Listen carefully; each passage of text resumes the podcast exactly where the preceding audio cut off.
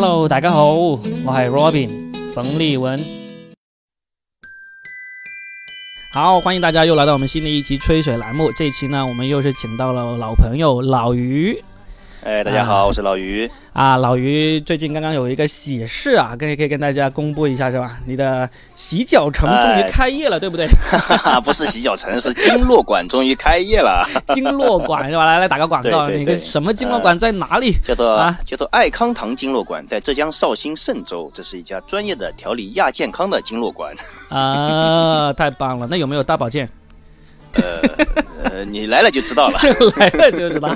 好的，好的，好啊！各位听众，如果刚好是在他这个老于的这个经络馆附近的话，有空可以过去光顾一下啊。老于会一边给你一边给你按经络，一边给你按，对对，掐脚捏肩，对，打通你的笑点，打通你的任督二脉，用笑声打通你的任督二脉啊。那好，我们这一期呢，就就上期结尾的时候，其实我们有说，我们希望把。这一周发生的一些有趣的事情，我们专门去收集过来的，都拿出来聊一下，呃，拓宽一下大家的视野，好啊，拓宽一下大家的谈资和话题，对吧？对呀，对啊，让你在朋友圈在茶余饭后可以装个逼啊！对，哎，我们先从第第一个第一个开始。那今天我们录这期节目的时候呢，刚好就是圣诞节。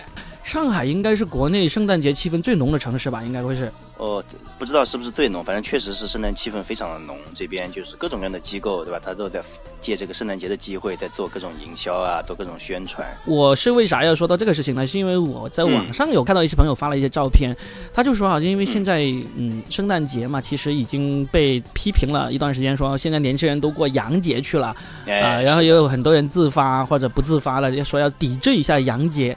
然后呢，就有人发了一些照片，说现在就是城市里面最旺的那些，呃，广场啊，呃，那些本来平时是节假日商家做活动做的最狠的一些地方，哎，他都没有这个圣诞节的东西在做，没有圣诞树，没有圣诞节这几个字，但是你能看到人还是很多啊。反正他平时人也就这么多的了，但是呢，现在他就硬是不出现在圣诞节，所以我就很好奇，就是这个事情呢，就在上海这种啊，中国 number one 发达的城市，是不是也也是同样的情况呢？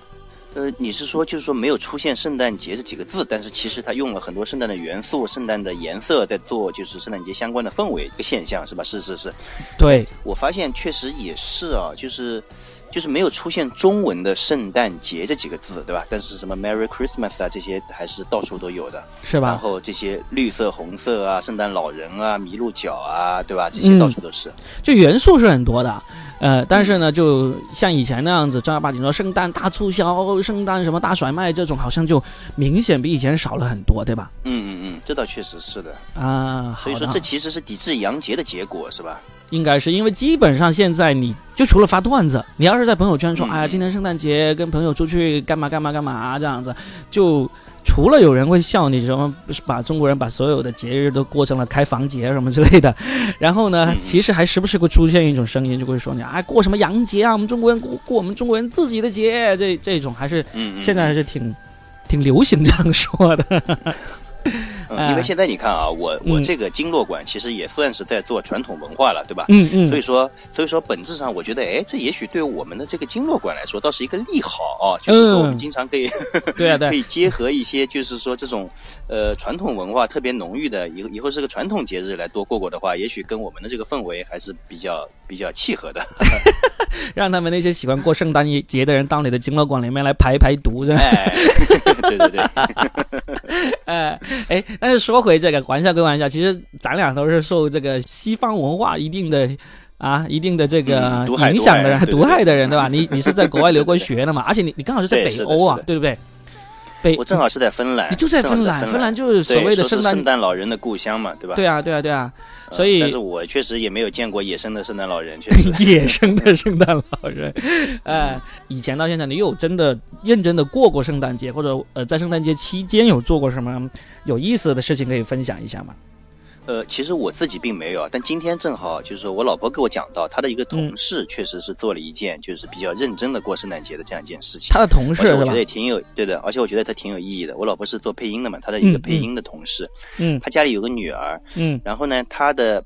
爸妈呢，就是给这个女儿认真的准备了礼物，然后放到了这个袜子里面。嗯呃，嗯。除了礼物以外呢，他们还用圣诞老人的身份给这个女儿写了一封信，嗯，就是告啊诉她这个女儿，对，就是我发现你在这一年当中有什么什么什么什么事情做的特别好，但是呢，有什么什么什么什么地方需要改正，嗯，然后用嗯圣诞老人的这个身份告诉他女儿的，这个女儿就觉得特别神圣，就是她觉得哇，老天爷都就好像是看到了这样的事情，对吧？所以我做的好的要继续保持，我做的不好的要赶紧改正。他他最后落款是写圣诞老人吗？圣诞老人，对的，他他女儿多大呀？他女儿 他女儿，嗯呃，具体多大我倒是不知道，应该到了已经到了认识字的这样一个年龄，啊，对对对对对不，会太大，嗯。呃呃，识字那至少也要这个十岁左右了，就是能够看懂整封信，对吧？因为我、我女儿现在是的，对我我女儿现在读一年级，我大概知道一年级、二年级能够认多少字嘛。呃，其实我有是我是有个怀疑的，就是她女儿是真的感动吗？是这样子，我。昨天刚刚看到我呃，我有个有个朋友，他儿子十二岁，男孩儿啊、嗯男孩儿呢，儿子当然是男孩了啊。这个小男孩呢，他很有意思，他晚上啊他就写了一封信给圣诞老人，他说什么嗯。嗯嗯圣诞老人，你从什么天台从天呃从天台爬下来辛苦了啊、啊什么之类的，就是呃他说我我在我的嗯那个、呃那个圣诞袜子里面放了棒棒糖啊呃这个棒棒糖嗯啊你拿去啊你就你就一百块钱卖给你，然后呢他还跟圣诞老人做生意。对对对，他是一百块钱卖给你，然后呢，他说如果你还有礼物给我的话，那也不用给我礼物了，那那你就总共给我两百吧。他说，然后然后他说你可以 啊，你可以扫我的 WeChat 呃收款码给我，扫我的 WeChat，、然后他就画了个箭头，旁边就放着一台他的 iPad，他在下面说 iPad 的用户名和密码是多少，你打开然后扫上面的二维码就可以了。所以他其实也是知道这个圣诞老人都是他爸妈在做的，对吧？他是希望他爸妈直接给他现金。绝对知道啊！然然后然后最好笑就是他爸呢，还真的扫了那个二维码给他两百块，然后呢还特意把自己的这个头像和那个签名改成了圣诞老人。也是两股这么这么用心是吧？我我觉得这一家人，这个至少这个父子就是戏精啊，就是彼此都心知肚明啊。嗯，然后就还继续就是说维维护的这个大家的一个童话。哎，就是对对对，然后就做一出戏啊，就是啊，你啊你得到了实惠啊，我得到了这个做爸爸的责任。十二岁的男孩，他就绝对是明白这个，然后呢，他也配合你来做这个事情嘛。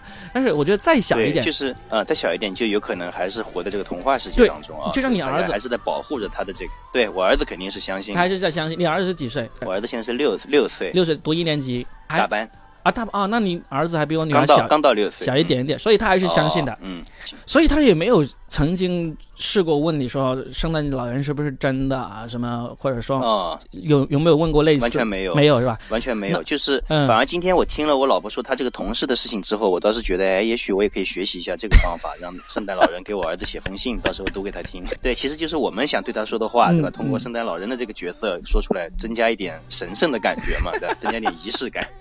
儿子说圣诞老人的字迹怎么这么丑啊？哎，所以我圣诞老我我画怎么那么难看？对，嗯其实我就想要说一说我女儿的这个故事，嗯嗯，就是首先呢，她是从小我们就给她说这种有圣诞老人啊、有仙子啊、有啊美人鱼啊这样的事情，她一直都相信的嘛。哦一直到她在幼儿园大班的时候，有一天那天圣诞节，嗯她就回来很认真的跟我说，她说我们老师跟我们说没有圣诞老人，圣诞老人都是爸爸妈妈扮演的。嗯，哇，搞得我们好生气啊，你知道吗？就是 说我们，妈的，我们花了这么多年营造的这样的一个童话氛围，被你几句话就给它破坏了关。关键你是幼儿园老师，所以你不是应该还在保护孩子的童真幻想的时候吗？你就 你是老师带头来说这个、没有这回事，这个也太过分了，我觉得。哎、对啊，你下次说之前能不能跟我们先商量商量？对呀、所以当时我们是很生气，我我然后我们就很认真的跟我女儿说这是有的。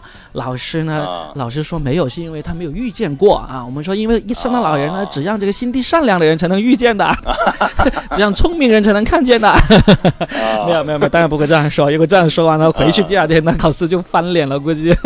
嗯，反正我们就花了好多功夫去去去告诉他，其实有的去。在重建，在重建他这个童话的世界。对，也还好，因为他一直都只相信我们，就是相信爸爸妈妈的话，所以我们说了嗯，他都信。嗯但是你知道吗？小孩子现在都挺聪明啊，看那么多动画片啊，看那么多电视，其实他大概也会隐隐约约会知道。所以呢，一直到今年，他现在一年级了嘛，圣诞节快到了，他要许愿。然后许愿之前他还问了我，他说那个，呃，是真的有圣诞老人吗？然后我说是真的有。然后他就开始许愿，许了一会儿，许了一半，他又说：“那圣诞老人听得懂中文吗？” 我说听得懂。我当时还骗他说，因为我在开车嘛，他在后面许愿嘛。他说：“那我许愿，那是不是愿望被人听到了就不灵验了？”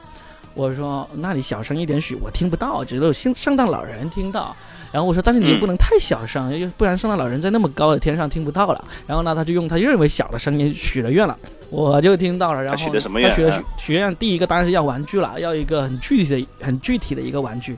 然后第二个愿望呢，他说要一个姐姐。啊，要一个姐姐，要一个姐姐。啊！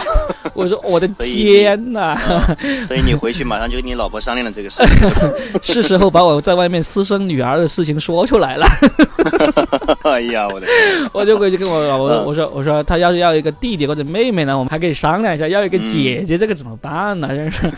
然后他还很认真，很认真。过了一段时间，他再许愿的时候，他会问我生的人是不是国外的？我说是，对对对，他是外国人。他说他会不会给我一个外国姐姐？小孩的想法确实都是非常的可爱啊。对，很可爱。然后呢，就因为这个事情太可爱了，然后而且呢，他说的那个玩具真的是非常的具体。到我们昨天二十四号平安夜这一天，我们突然想起来。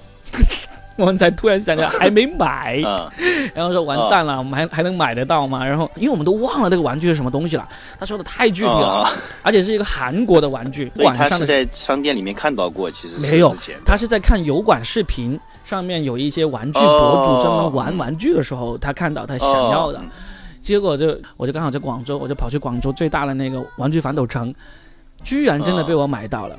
就是最后一刻全，是按照他的描述，对吧？对，还是最后一个？对，就买到了那个，也不是最后一个，反正最后一刻买到了。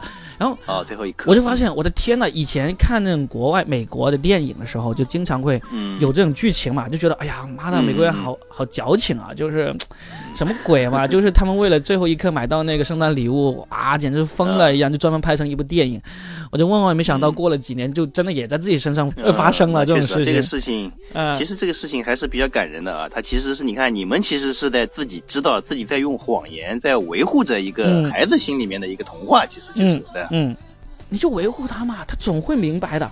他明白之后呢，他也不会说失落什么的。还有现在小学不让带玩具回学校，要是今天早上他带着这种玩具回学校的话，他可能今天这个幻想就破灭了，因为会有其他小朋友告诉他没有圣诞老人，而那些小朋友已经非常坚定的知道没有圣诞老人的小朋友。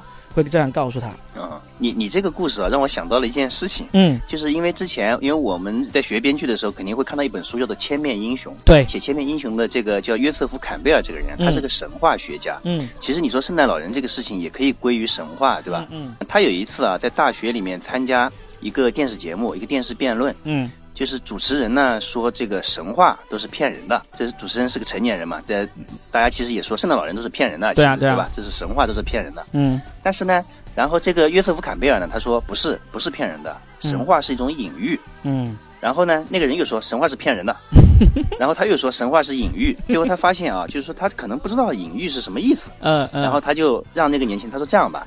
你举个例子，你帮我举个例子，什么是隐喻？这样的话，至少我们在这个辩论上能达成个共识啊，不至于永远说这个年，你说有，我说没有，你说有，我说没有啊，就没有意思了，就是对吧？嗯。然后这个年轻人就是就是那个主持人就说好，他就说，比如说有一个人跑得很快，嗯，我们就说这个人像一头鹿一样跑得很快，对吧？嗯。然后约瑟夫说，他说这个不是隐喻，这个是比喻，这个是名喻，就是对吧？嗯嗯。他说那什么是隐喻？约瑟夫说，隐喻就是这个人是头鹿，嗯。这个才叫隐喻。年轻人说不，这是个这是个谎言。然后他就讲到了啊，就是说，比如说像圣诞老人这些神话，嗯，他其实他说是一个集体无意识的这样一个产物。嗯哼，就是说，就像你女儿可能会问，圣诞老人他到底是外国人啊，还是中国人啊，对吧？嗯，其实他是哪国人其实并不重要，就是就是大概有这么一个美好的，就是有这样的一个力量，对吧？他可以帮你去把你的愿望实现掉。这个就是圣诞老人，对吧？对，也许他的他的背后就有可能是真正的就是父母对小孩的这个爱，对吧？对这个东西它造就了圣诞老人这个概念。至于他，你说他是真的假的，其实没有那么重要，不重要就是没有那么重要，确实没有那么重要。对，我我就很反感那些人说啊，我一定要跟小孩子说真话。我说，他总会知道真相的。他知道真相那天呢，他不会悲伤，也不会说怨恨，不会后悔。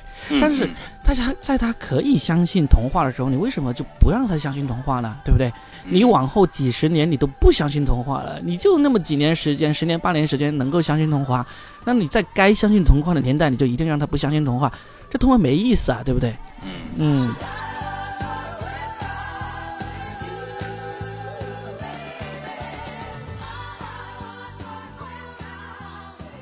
继续来拓展一下我们的聊天话题，你你看看你找了一个啥新闻跟大家分享一下？我找到的呢，就是你看我找到确实跟一些健康这些东西特别有关系的。嗯嗯嗯，啊。呃，就是我看到的这条新闻是有一个女子啊，她就是特别也是对健康特别在意。嗯，她你们都知道嘛，就是说吃一些水果啊、蔬菜啊这些对身体很有好处嘛。那肯定。然后呢，这这位女士呢，她她是希望自己能尽快的得到这些好处之后呢，她用榨汁机把这个果汁全打到了一起，然后通过静脉注射的方式就啊，就是直接注射到静脉里面，然后就出问题了嘛，最后就直接被送医院了。我这个会死人的哦，这个会。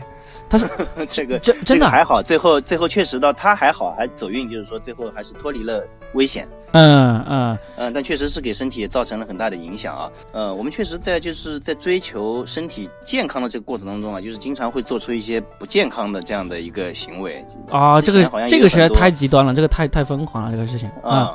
你有没有你有没有听说过？就是以前就是说别人为了。获得健康，对吧？就是为了去找很多偏方，对吧？多了去了，我每天只要回我岳母家里吃饭，我都会面对这种事情。什么铁棍山药，什么石斛，还有各种，就是什么能治什么，什么能治什么，对吧？有些东西就有点像，就是以前的这么巫师，对吧？就是朝这个罐子里面扔的这些东西，就感觉各种各样的东西都有奇效的。反反正我基本上是这样子，只要我大概明白那种东西呢，不是非常明确的，有现代医学定论说这种东西是有毒性的，那我基本上都会很高兴、很开心的啊，这个啊，这个这个壮阳，哎，好好好，这个这个可以长高啊，哎，可可，好好太好了，我正需要长高了。啊，这我就照吃。我觉得你你刚才说那个壮阳的那个东西是什么东西？你给我说一下好吧。韭菜，韭菜不是是我每天晚上我是我我是替我朋友问的，弟弟 朋友。你说的那个朋友 就是你自己吧？真的，我我我有时候觉得。就是维护老年人的这种养生的这种迷思，就有点像我维护我女儿相信这个世界上还有圣诞老人一样，我觉得都是需要去维护的。就是说，是的，是的，我可以不相信，那是我自己的事情。但是呢，我们千万不要说，当着老年人让你吃一个这个什么呃铁棍山药的时候，你就会说，哎呀，这个就是碳水化合物加什么纤维啊，你就不要这样说。反正你就知道它是碳水化合物加纤维，吃下去它只要吃下去没有坏处的话，我也我也是采取这个态度，就让他吃嘛。就有时候心理上他其实也会产生。一些治愈的作用，就是对。作为安慰剂的话，对，作为安慰剂，作为这个维系家庭和谐的一个手段，你千万不要义正辞严的跟他说啊，这个是不对的，这个这种就是找抽，就是就是想要家庭鸡飞狗跳，因为 因为你你要你要真的那么那么。了解这些东西，你就你就应该很明确的知道有哪些东西是一定不要不能吃的，例如何首乌，例如鱼腥草、折耳根吃的是吧？这些我也不知道。这些都是非常明确的，有里面是有这种，它是有毒性的，有毒性，令到肾功能会会受损的。但是。但是就算是有毒性，有时候偶尔吃一吃，例如四川人特别喜欢吃鱼腥草嘛，对吧？但是，嗯，你也不是天天当做饭来吃嘛，对吧？偶尔吃一吃，任何东西你离开剂量谈毒性都是耍流氓嘛。所以，嗯，所以呢，我觉得我遇到这种事情的话，我不会这么这么过分。但是遇到那个你刚才说那个，哇，真的把果汁打成浆，然后静脉里面静脉里面去，我也觉得这个人也真是牛逼，不疼的吗？好疼的呀，大哥！我去抽一管血，我都疼死了。你你那么大一个针管插进去还打进去，我真的是天呐！打进去啊！哎呀，太可怕！这个最近我因为我确实是在做这个经络相关的事情嘛，就是的。其实其实我对我对中药本身我没有太多的了解啊。嗯嗯。但但但是呢，就是就是因为做现在做经络这个生意嘛，有很多朋友呢也给我推荐一些草药，对吧？其中有有一个叫做就是当地叫做金丝纸葫芦的这样一个草药。嗯。然后。据说是可以，就是很多消炎啊、杀菌啊。啊，OK，对对对对，消炎杀菌。我这个也是我朋友告诉我的。嗯嗯嗯。然后呢？嗯，然后呢？就是因为我老婆有咽喉炎嘛，说我百度上说这个东西能治咽喉炎，我就让她一直在喝嘛。然后我老丈人他是对草药这种中药是很有研究的，他至少年轻的时候他自己也就是。自己试着就是去用神农尝百草，嗯，哎，对对对，他自己在自己身上试。嗯，然后呢，他听说了这个金丝纸葫芦之后呢，就特别担心，因为我老婆在喝嘛，然后他就回去查了《本草纲目》，最后他就很着急的跑过来，他就跟我说：“ 这个东西《本草纲目》上都没有记载，李时珍都没有藏过，你怎么敢藏？”然后呢？然后，然后后来我就赶紧，我也回去赶紧查，就是我的我的百度嘛，对吧？后来发现哦，原来因为这个金丝纸葫芦是当地的这种叫法，但确实在《本草纲目》里面还真有这个东西的记载，它叫什么天茄什么东西的，但确实不不叫那个名字。然后 跟他查到了这个之后，我老丈人才放心。你要是要跟你老丈人抬杠，你问他一下，就《本草纲目》里面有一个很神奇的东西，他有没有喝过？就是猪的尿，什么名字？就是猪，就是猪的尿。就是李时珍藏过这个，对对对对对。算了算了，不要不要不要做这种鸡飞狗跳的事情了，知道当段子看就好了。你说到这个就养生啊，这个什么之类的，我我我就想起我找的另外一个新闻，人造肉，你知道这个东西吗？听说过，就是有一些就是餐饮行业，他会因为这个东西成本低，给客户去提供一些人造肉来代替不是的肉，就是人造肉可贵了。你知道现在国际股票市场人造肉的那个股股价升的好厉害的，美国以及全世界啊，只要你是跟人造肉相关的那些企业，都是股票哐哐哐的一直很坚挺，一直高涨的。因为这个人造肉现在就是基本上是嗯。科学界有一个也不叫共识吧，就是一个主比较比较主流的一个想法，就是这个是未来的潮流。未来的潮流的意思是不是说那种可能会一时过去那种潮流，而是说是真的会向着这个方向去走？因为他们基本上会有几个观点嘛，一个是那个就是地球已经越来越养不起人类吃真肉了啊，然后呢，第二个就是这个人造肉会更比那个真肉要更。更健康，它就会少很多胆固醇啊，它会少很多这种真肉里面会存在的，只要过量就会对人体有害的这些东西。那那这个人造肉是完全在实验室里面做出来的吗？它现在人造肉呢有两个方向，一个呢就是真的是实验室里面那种呢，就是就是从那个动物的干细胞里面去培育出来，是真肉，它就是克隆一样，就不断的生长，就就是就是真的肉，它只不过是从动物干细胞里面培育出来的。但是这个这个现在的那个科技还远远没有到。呃，真正能够成功的境地，就是我培养出来一块大概，嗯，可能是巴掌大小的这么一个这种真肉的话，那个花费的数额是，哦，几千万美元甚至上亿美元，还没法没法商业化，就是对，没法商业化，还在产就是，对，还在这个这个实验室阶段。但是这个应该是潮流，因为现在不是这种克隆人啊，这些仿生科技都在发展嘛，我觉得这个应该是最后以后的潮流。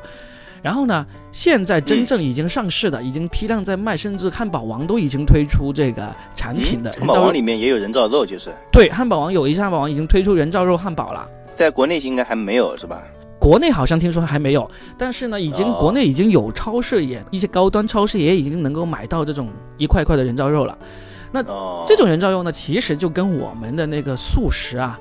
就是我们的素肉，就素鸡啊、素鸭、素火腿啊这种的。对，从我们唐朝就已经开始。豆制品其实是对吧？对，是豆制品。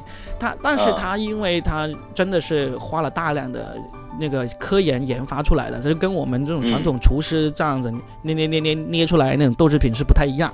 它会真的可以做成肉的样子，让你自己回去做出来。如果是中国传统的那种素鸡啊、素素鸭这种，你还是能吃出来的。其实，还是那你说的这个人造肉，它能吃出来吗？它能吃出来不是真肉吗？现在是这样子，现在呢，因为这个技术已经最近最近你这十年发展的很好嘛，现在已经有一些是能够以假乱真了。但是最近我看了好几篇文章，都是有在，嗯嗯，因为比较容易买到了嘛，以前没那么容易买到的时候，大家还不好拿来做对比。最近有几篇公众号做的文章，就拿来拿来对比，就用来包饺子呀，呃，用来做一些就中国传统的食品啊，就。只要有对比，就是如果你有对对照组，这边是用真的猪肉，这边是用这个人造肉来来对比的话，基本上百分之百都能够分辨出来哪个是真的，哪个是假的。但是如果没有对比，你没有那么容易肯定。如果特别是不告诉你，因为前段时间好像推中秋节的时候，有有有有一些商家推出了人造肉的月饼，就说据说有访问的有六成的人表示是吃不出来这是人造肉。哦，呃，但是如果你一对比，就很明显。最大最大的一个明显的反应就是那个香味，就是没有这个真猪肉的那个香味。但是现在啊，就是说，因为大家有时候也在反反映，就是现在的这个猪肉啊，其实也没有以前的猪肉这么香了。其实是的。我想说的其实就是这个，你能够吃出这个香味，是因为你吃过香的猪肉，是因为你吃过这样的。我我我我拿一个例子来来来对比一下，你从小你吃过所谓的走地鸡吗？对我吃过，会吃的吧？对我，我从小我是在那个呃农村长大的，我从小吃的肯绝对就是走地鸡。所以呢，我们广东这边，特别是这种小城镇、小农村出来的人呢，基本上都会对这种所谓的走地鸡啊有一种迷之爱好，就觉得真正好吃的鸡肉的味道就是对，一定是走地鸡肉，一定是散养，放山上养啊，吃虫子啊，吃吃石头长大那种鸡。对。然后我老丈人说，看找这种鸡的一个就是一个窍门，就是说你要看它那个脚上面有没有老茧的。对，这种有老茧就说明是走地鸡。对，然后呢，然后我现在已经从十十六岁我就已经离开家乡，已经到大城市里面去生活了。所以呢，我基本上是除了过年过节，我很少会吃到走地鸡。然后呢，我现在凡是在城市里面吃吃到的鸡肉，都是那种大规模饲饲养的嘛，对不对？啊，对对。吃了这么多年，我回去再吃走地鸡的时候，我就发现有个问题。嗯，就是我咬不动，我就发现走地鸡有有一个很大的问题，对，有一个很大的问题就是那个肉特别韧，特别韧，咬不动。然后呢，我 我带我那些从来没有吃过走地鸡的朋友去吃这个走地鸡，他们第一反应就是好难咬，好 难咬得动。但就是口味这个问题啊，真的是一嗯，真的是跟你的生活习惯有很大相关的。你说人造肉的那个味道不如真猪肉香，但是如果嗯。一个小孩，他就是现在出生的，他从小吃人造肉，对，吃人造肉比较多的。你让他突然吃那个那个土猪肉，他可能会觉得太腥，太味道太大。哦，这倒确实是有可能。对，所以呢，我看我找资料的时候，我看到有篇文章，他是采访了中国农业大学的一个副教授嘛。这个中国农业大学的副教授呢，他还是持那种传统的观点，他还是说这个，他认为不是潮流。你一个农业大学的这种食品的教授、副教授也这样说的话，其实挺权威的。他认为不是不是那个潮流，但是我看到他举的几个观点里面有好几个，其实都是只要将来那个科学发展到一定程度，都是可以攻克的。然后他举的最后一个，他认为是最重要的一个，就是大家的口味会导致这个人造肉不会成为这个主流，我就不太认可。就像我们当年当年一一样认为这个。走地鸡才是最好的吃的鸡，这个有道理，这个有道理的。对，包括现在前段时间我看过一篇文章，说有人跑到舟山那边去，一定要买用最贵的价格买那个野生大黄鱼，就是觉得野生大黄鱼才是最好吃的。但实际上，这个世界上基本上已经没有野生大黄鱼了。但是有人有人就通过模拟野生的方法养出了所谓的野生大黄鱼，拿给那些那些老饕，拿给这些所谓的最嘴最刁的食客吃，他们也吃不出来。所以。不要对自己的这个口味啊，或者个人个人癖好这种东西有抱有太强烈的这个自信、执念啊。对，因为你说白了，我们人类追求美食追求的那么狠，无非就是为了满足你那那个舌头上那个味蕾的这个这个欲望。所以，作为一个广东人，我自己是 我是很我是很反广东人的，就是说我是对吃是很不在乎的，就是所以你们无所谓是人造福建人还是野生福建人，只要是洗干净了都可以。对啊，所以就是我我最近看到人造肉这个热热度越来越热，然后呢，包括很多文章都刚好拿人造肉来做对比，我我就说，哎，拿这个事情出来跟大家分享一下。嗯，哦，我我一直以为人造肉是那些比较廉价的那些肉，原来不是，它其实是一个高科技的一个结高科技，就是。哦，对，非常高科技，而且确实长见识了。甚至甚至你你这个观点还有个问题，就是就算是不是这种高科技，就算我们从古到今都在吃的这种素鸡素鸭。它也比真肉要贵啊！你去那些寺庙吃，对，你是吃那个素菜馆吃啊，那个比素食其实比肉要贵，就是对啊，比那个真肉要贵的。哦，嗯，这里面凝聚了人类无差别的劳动价值嘛？这个初中政治 学不当家，不当家不知柴米贵，不知道不知道人造肉贵，我真是 是的，是的。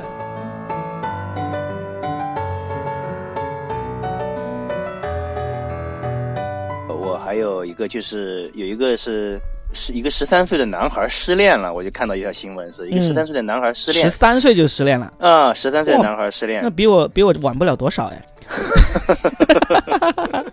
然后这个这个男孩失恋了，我不知道你当时失恋的时候是什么什么感受啊？然后这个男孩用采取的方式呢，就去喝酒，然后就是一直喝到酒精中毒，然后被送到医院里去。十三岁酒精借酒浇愁，然后送到医院酒精中毒啊啊！然后呢？然后，然后没有了，就是这样一条新闻。我看到的时候，其实我想谈的，因为正好我们都有孩子嘛，对吧？然后就我就想，就是你可能也想到过，就是以后的小孩，你的孩子，你觉得他什么时候开始谈恋爱会比较比较的合理？就是你有没有想过这个问题？有啊，有啊。就你你觉得像这个新闻里面的十三岁是算是太早了，还是觉得你是可以接受？还是比如说啊，它是发生在你女儿身上，你觉得十三岁是一个什么样的一个年龄？就是是不是比较适合谈恋爱的年龄？首先，我想说这个新闻呢，这个新闻，这个十三岁的男孩呢，最该死的就是他父母。我敢百分之百肯定，他爸妈没有好好的陪伴他成长，没有教育他这正确的这个感情观，这是我敢百分之百肯定的。要是他父母有幸听到咱这期这期节目，他过来跟我对峙的话，我一定能够通过一两个事例问出来，他们没有好好带这个孩子，没有好好养育这个孩子的。也有可能他父母听完之后会觉得，哎呀，我真应该早一点听到这个节目，就是要不然就不会发生这样的事情。我我以前还跟一个深圳的电台主持人聊过一期，叫做《原生家庭对成年人的影响》，他真的可以去听一听。我讲过很多关于这方面的想法。然后呢，你问到这个问题，说对于我女儿这个，嗯我觉得什么时候谈恋爱适合？我的观点是，任何年龄都适合。我女儿幼儿园呃小班就有男朋友了。这样的。对 他，他回来像任何人都会说谁谁谁是我男朋友，然后呢，我们都很高兴啊，还不停的的问他这个男朋友的情况啊，还创造机会让他跟这个男朋友一起玩啊，出去集体活动的时候让他俩多相处啊，就毫不避讳。这个啊，你这个确实观念还是还是比较前卫的，我觉得。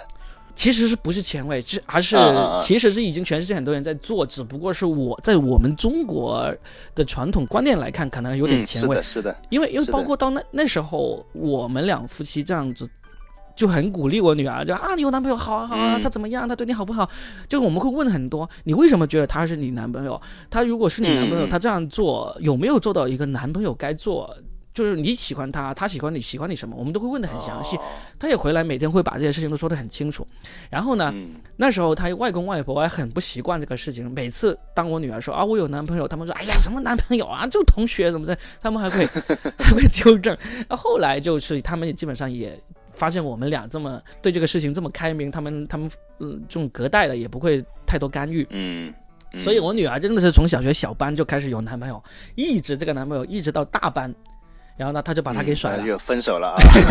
是是是，因为这个男朋友太朝三暮四了，今天喜欢他，明天又喜欢另外一个，今天拖这个的手，明天又拖那个的手。然后呢，原来这个呃，这个原来男人真确实是没有好东西，真是。对对对对，渣男 渣男是从小开始培养的。然后然后呢，就是就是我女儿，她就她就会现在就很明白我为什么不喜欢这个这个男孩了，这个男孩为什么不喜欢我了，她都她都能够说的头头是道。然后呢？他也会说，我将来会喜欢什么样的男孩，这些他都有很明确的观念。所以，他从小就受到了一个比较健康的一个一个情感教育，其实是对。甚至有时候他下了课，就是下了课，因为都住在同差不多同一个小区，比较近嘛，他会追着这个小男孩玩。然后呢，他外公外婆就觉得，哎呀，女孩子你们怎么能这样？你追着他玩，这样子很没面子，或者说很丢身份。我们就会跟他说，没有，没有，你不要这种，你觉得你喜欢的，你就大胆去追啊！你就追到他家里。我觉得这样还挺好的，嗯，这样还挺好的。哦，因为因为我儿子嘛，就是说有时候也会遇到这样的情况，就比如说，其实小朋友之间，他他其实他懂的东西并不多，其实对吧？他就是很单纯的觉得，哎呀，就是一群小朋友在一起玩很开心，对吧？有些女孩就是说在路上看到我儿子也会就是过来啊，就是叫他名字，然后冲过来抱他。这个时候，女生的家长就会觉得特别的难为情，就说，哎呀，你是小女孩，怎么可以这样？对呀，都都这样这样的一个说法。嗯嗯，那那那你当时是怎么反应，怎么处理这个事情呢？我当时没有怎么处理这个事情，我当时就是没有作为。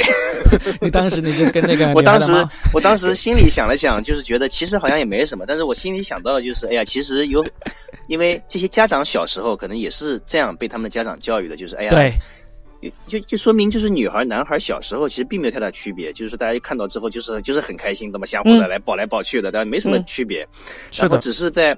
在就是这个被教育的时候，对吧？女生慢慢的开始被家长不停的说呀，你这样你是个女孩儿，对吧？你这样做是别人会觉得你就是说不好，对吧？你这样应该难为情，就很传统的这种男尊女卑的思想，其实还是在潜移默化的影响很多人，包括现在很年轻的当了父母的人，还是会不自觉的受到这个影响，就会觉得作为女孩子，你怎么能够这么不主动，这么不矜持呢？这样子，我在我看来，我就觉得。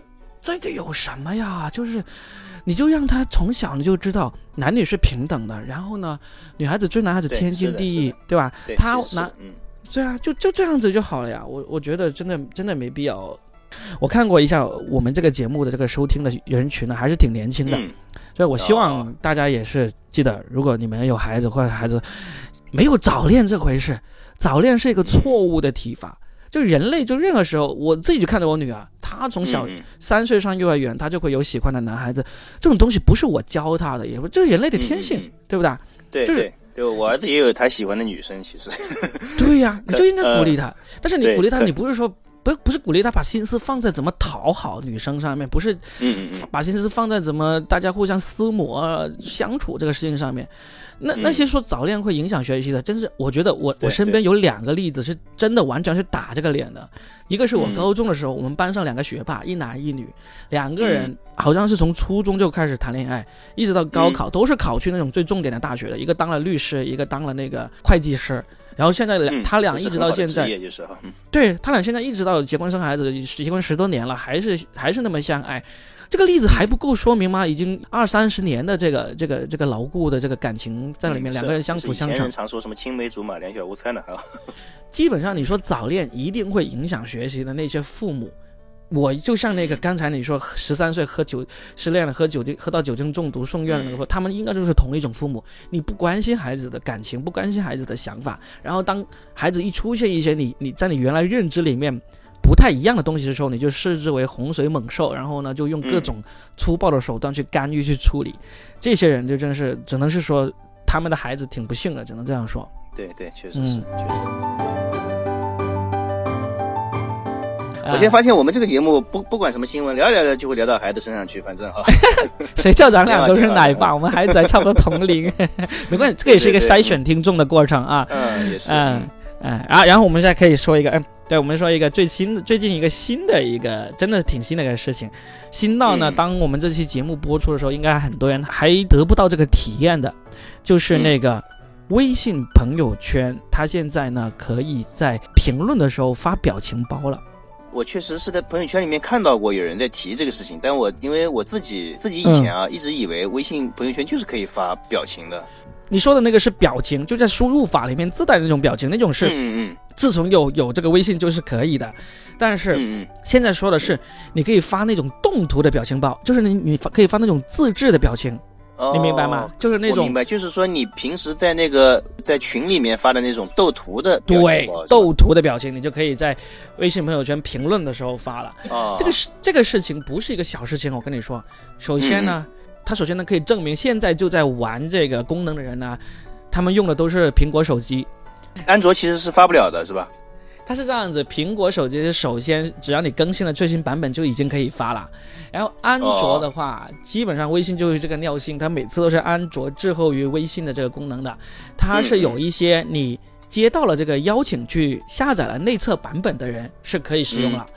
原来这条新闻是你这个炫富的新闻，这是 我没有炫富，我用的是安卓，我 用的是安卓。啊，你用的是安卓的？对，我用的是安卓，我就是朋友发给我安装的内测版。所以当我们这期节目播出的时候，很多安卓用户应该还是不知道这个事情的。那我就不知道，嗯，我确实是。那我就可以，知道我试不出来，嗯，对，让我们的听众啊提前了解一下这个功能，看它好玩在哪里，是可以怎么玩，对吧？嗯，首先呢。因为你知道，很多时候，有时候一个表情包可以代表很多想法，你就不用啰啰嗦嗦想很多这种怎么回复啊、怎么评论这些文字了。嗯嗯。例如别人在朋友圈一发一个，一图胜千言哈。对呀，他一发一个什么法拉利名车是吧？你在下面发一个会动的，发一个评论，爸爸这样一叫对吧？就直接就喊爸爸了啊。然后呢，这个还是最基本的用途，图以言志啊，把你的想法给说出来。然后呢？除了斗图以及收集这个表情包之外，还有一个就是我看到一篇文章说的，其实这是一个很好的营销工具。因为怎么营销？嗯，因为你知道这种自制的表情包，很多人其实是用来做营销推广的。哦，直接可以带上一些商标啊，一些对啊，它是动图啊，它你如果那个技术比较高的话，你可以让它甚至是一个小故事剧情的样子，整个表情包讲完这个故事剧情的。哦。所以这是有道理啊，这我都没想到啊。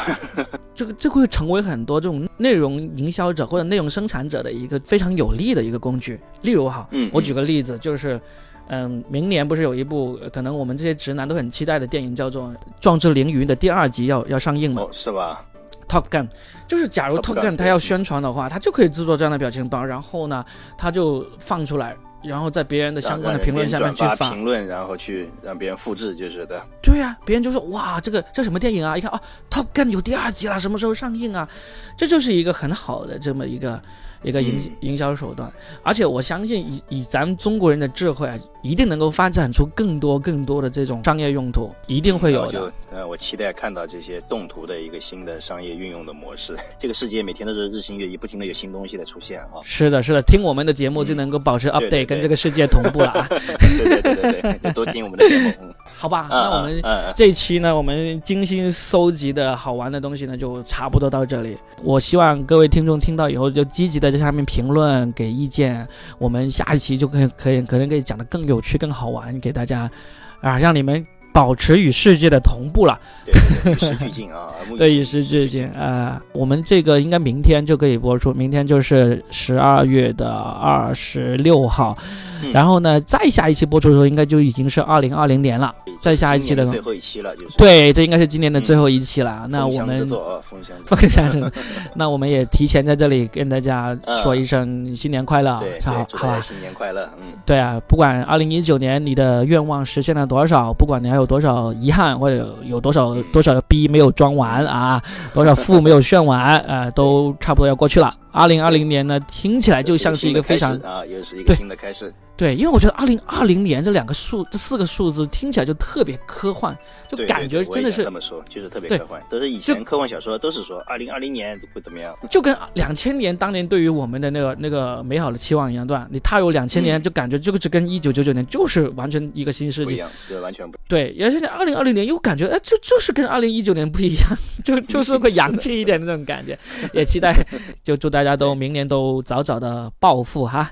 早早的实现自己心中的愿望，好吧？财富自由，对啊，好吧，行啊，好，那我们这期就聊到这里，大家记得好好的给我们评论评论啊，好，行，那就这样啊，好嘞，嗯，再见，拜拜。